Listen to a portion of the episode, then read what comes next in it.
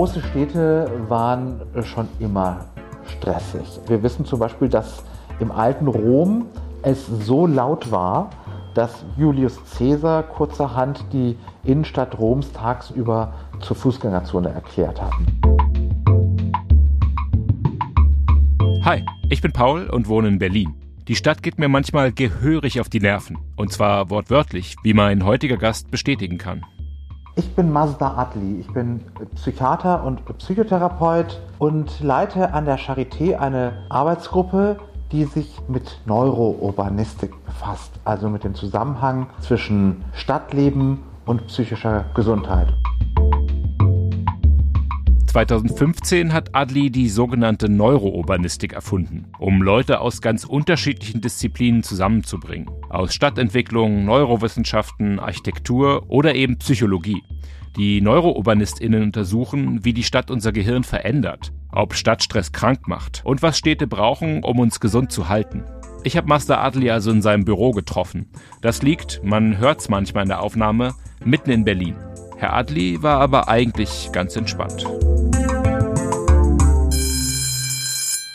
Thema Stadtstress, Herr Adli. Dass die Stadt und dass Städte, die ja nun oft betriebsam sind und voll und laut und hektisch, erstmal stressig sein können, ist ja wenig überraschend. Ich habe mich jetzt gefragt, inwiefern es messbar ist, dass Städte ungesünder sind als ein Leben auf dem Land. Also es ist absolut messbar, dass die Stadt uns psychisch zusetzen kann. Wir finden in Städten ein höheres Aufkommen von bestimmten psychischen Krankheiten zum Beispiel. Also die Schizophrenie kommt doppelt so häufig äh, bei Stadtbewohnern vor im Vergleich zur Landbevölkerung.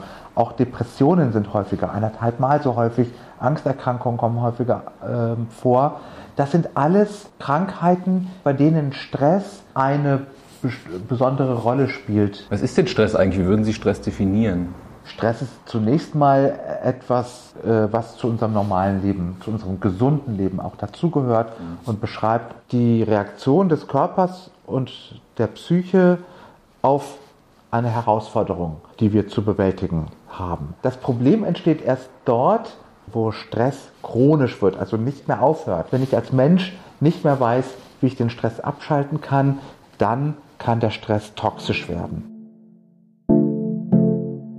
So gesehen muss Stadtleben Gift sein. Denn in Städten, erzählt mir Adli, ist Stress tatsächlich Dauerzustand. Zumindest fürs Gehirn.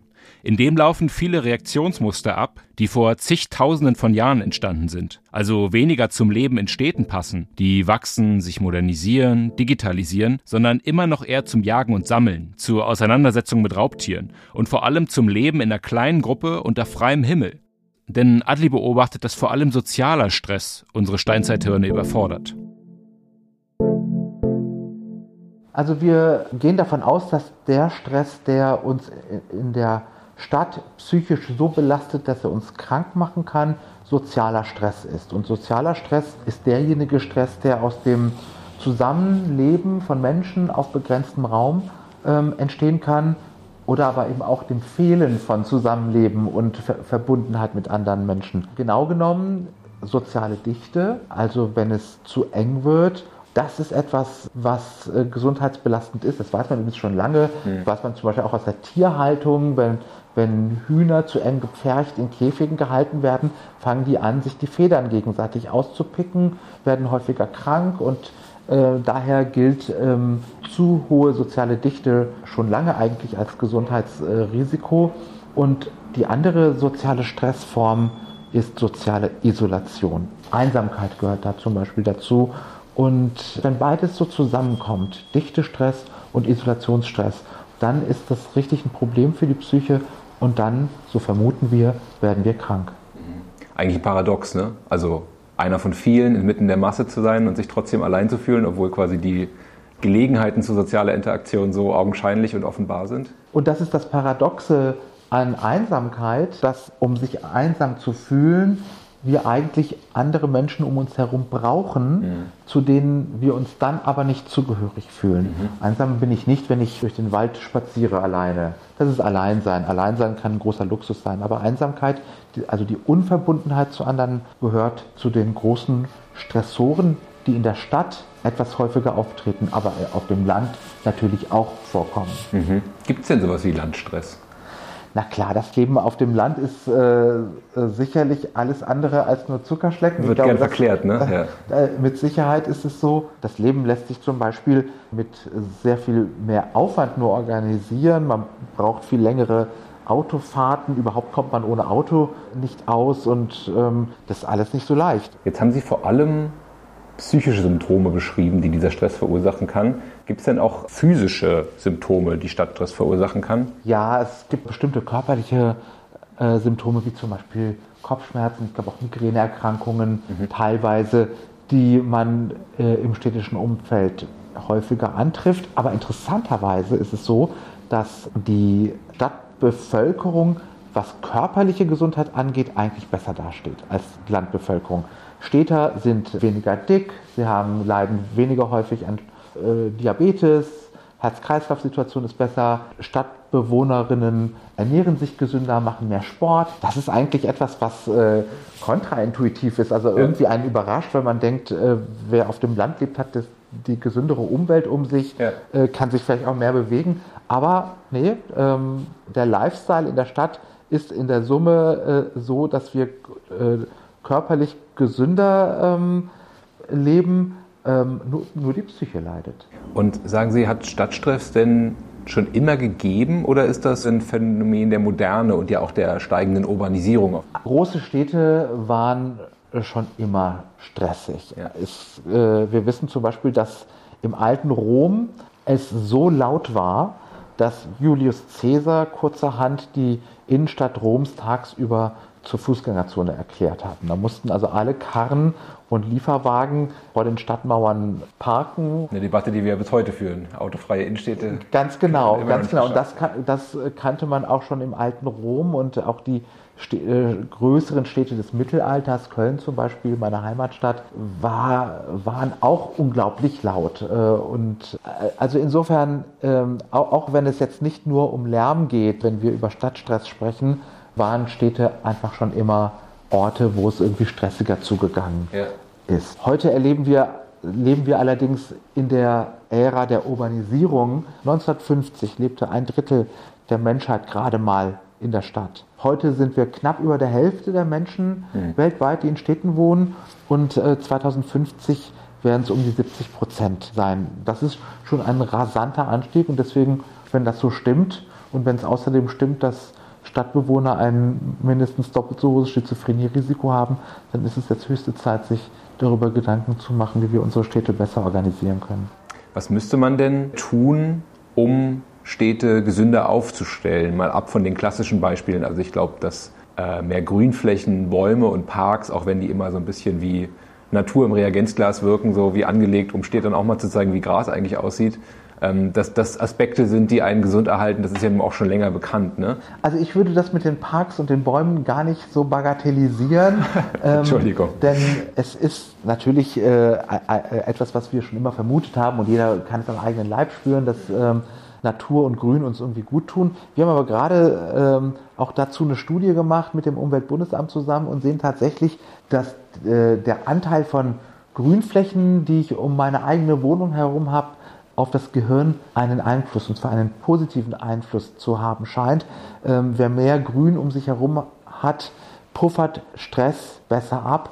Und das finde ich schon relevant. Das zeigt auch, wie, wie wichtig tatsächlich äh, Stadtbegrünung ist. Und da reicht wahrscheinlich auch schon ein kleiner Taschenpark wo Sie die, den Einfluss von Begrünung der Lebensumgebung aufs Gehirn erwähnen, kann man dann also auch davon ausgehen, dass das Gehirn eines Kölners anders aussieht als das einer Frau, die in der Vulkaneifel lebt oder in Ostfriesland?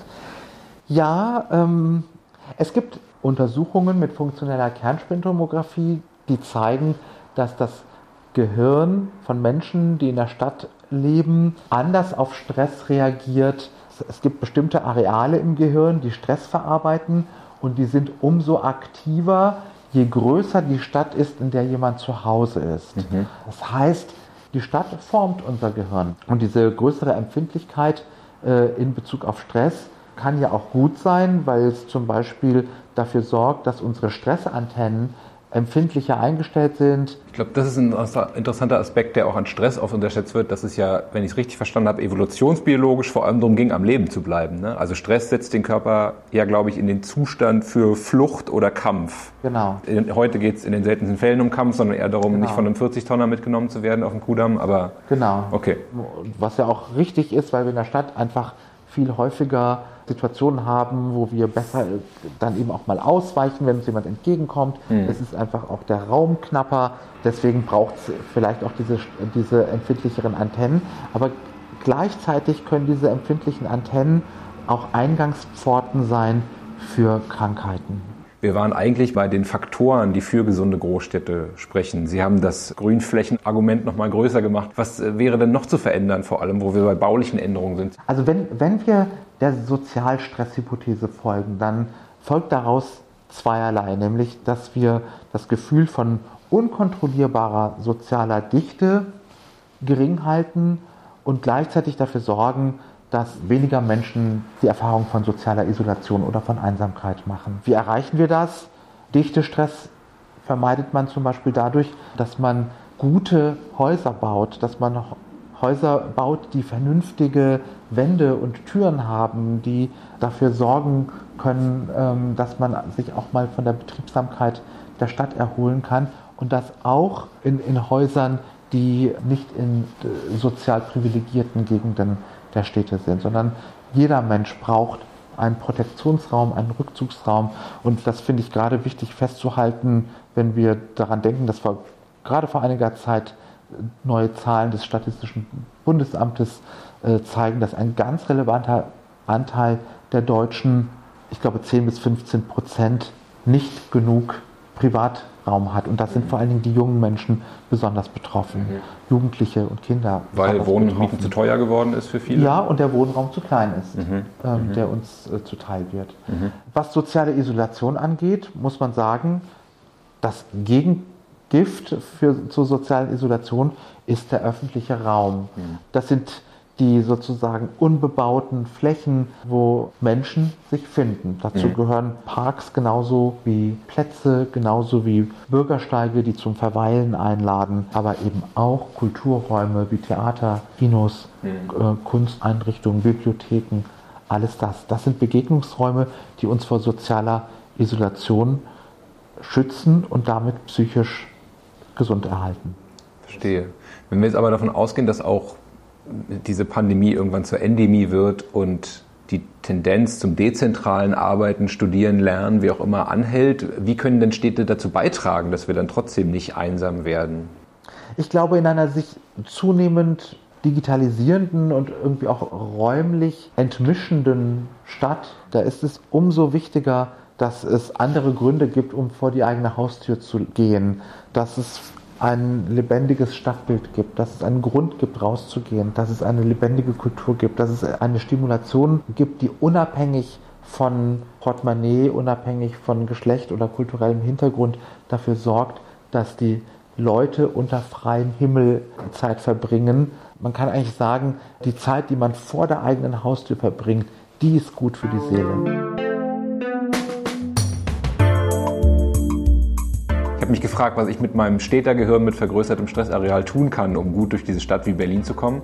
Und wollte aber vor allem darauf hinaus, was Sie dafür machen, weil ich Ihr Projekt der Singing Shrinks so toll fand. Also bei Ihnen ist es dann das Singen. Genau, also ich habe einen Chor gegründet äh, vor über 20 Jahren. Das sind die Singing Shrinks. Der einzige Chor aus Psychiatern und Psychologen, den es weltweit gibt. Und das gemeinsame Singen, diese Ensembleerfahrung ist etwas, was unglaublich gut hilft gegen Stress. Und das ist für mich so eine Art Therapie von der Therapie. Gibt es da ein gemeinsames Lieblingslied, was Sie als Chor am liebsten singen? Einer unserer Lieblingssongs ist Tim Benskos Nur noch kurz die Welt retten. Und ich finde, das ne? passt nicht nur zum Berufsstand, sondern eigentlich auch zu dem, was wir momentan auf der Welt erleben. Ja.